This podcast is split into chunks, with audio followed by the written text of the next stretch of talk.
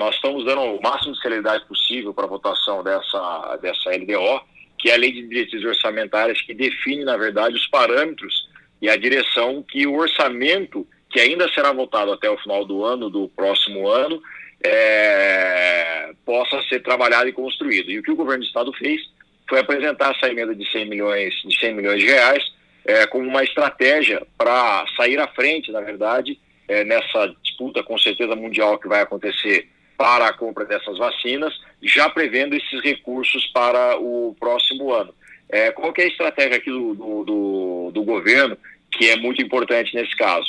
Que a, quando você, para fazer qualquer tipo de aquisição, de compra de produtos é, pelo governo do Estado, pela estrutura, pela estrutura pública, você precisa necessariamente ter a previsão orçamentária disso. Sem a previsão orçamentária, você precisa passar por uma série de procedimentos até que isso seja autorizado, como por exemplo, se nós não tivéssemos essa alteração agora ou essa inserção desses valores suplementares, nós deveríamos, o ano que vem, quando surgisse a possibilidade da compra da vacina, é, antes iniciar um processo dentro do próprio governo que viraria uma proposta de lei, passaria por todas as secretarias, portanto, Secretaria da Fazenda, de Planejamento, Administração, é, Secretaria é, da Casa Civil, Procuradoria, para aí sim ir para a Assembleia, tramitar na Assembleia, aprovar na Assembleia, voltar ao governo do Estado, promulgar a, promulgar a, a, a lei alterando o orçamento, aí sim nós iniciaremos o processo de licitação.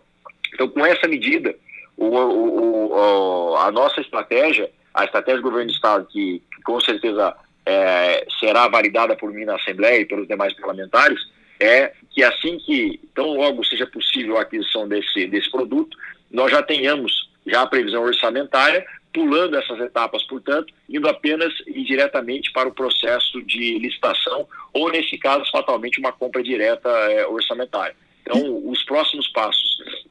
É, essa emenda ela entra como uma emenda, como todas as outras, né, a emenda ao orçamento, como a LDO ainda não foi votada, a gente espera, eu vou fazer essa análise, é, fecho o meu relatório provavelmente ainda esse mês, no próximo mês a gente apresenta, é, a gente, a gente começa a votação da LDO e aí votar da LDO é, no primeiro turno, no segundo turno, depois vai apenas para promulgação. Então, a gente acredita, eu acredito que até o, o, mês de agosto a LDO deve estar votada. O deputado, e se a vacina sair esse ano, faz por compra direta? Aí você precisa fazer uma alteração no orçamento desse ano, Neto. Ah, entendi, entendi. E esses 100 milhões aí tá saindo de onde para ir para a saúde? ele vem, ele vem como ele vem como, como reforço de dotação, ou seja, é, nas verbas que a, a, o que entrar de orçamento no próximo ano é, é esse reforço de dotação, é, é, esse recurso necessariamente deverá ser vinculado para, para a saúde. Então, como a LDO ela, ela, não, ela não fecha todas as despesas do Estado, mas ela dá as diretrizes de quanto cada secretaria e cada, e cada grupo de gastos é, terão de recursos para serem efetivamente gastos. É, então, aqui o que o Estado está fazendo? O Estado está dizendo o seguinte, que nesse fechamento, né, que nesse volume de recursos para a área de saúde, necessariamente 100 milhões devem ficar reservados para a compra é, da vacina. Então, você pode mexer no restante não é, do, do recurso para a saúde, mas nos 100 milhões o governo do Estado é, se nós aprovarmos isso, porque quem aprova e quem define de fato é a Assembleia, se nós aprovarmos isso, é, o governo do Estado não vai poder alterar é, ou inserir outras despesas é, nesses valores que foram computados agora. Então, ele, na verdade, trava o orçamento que ainda será votado.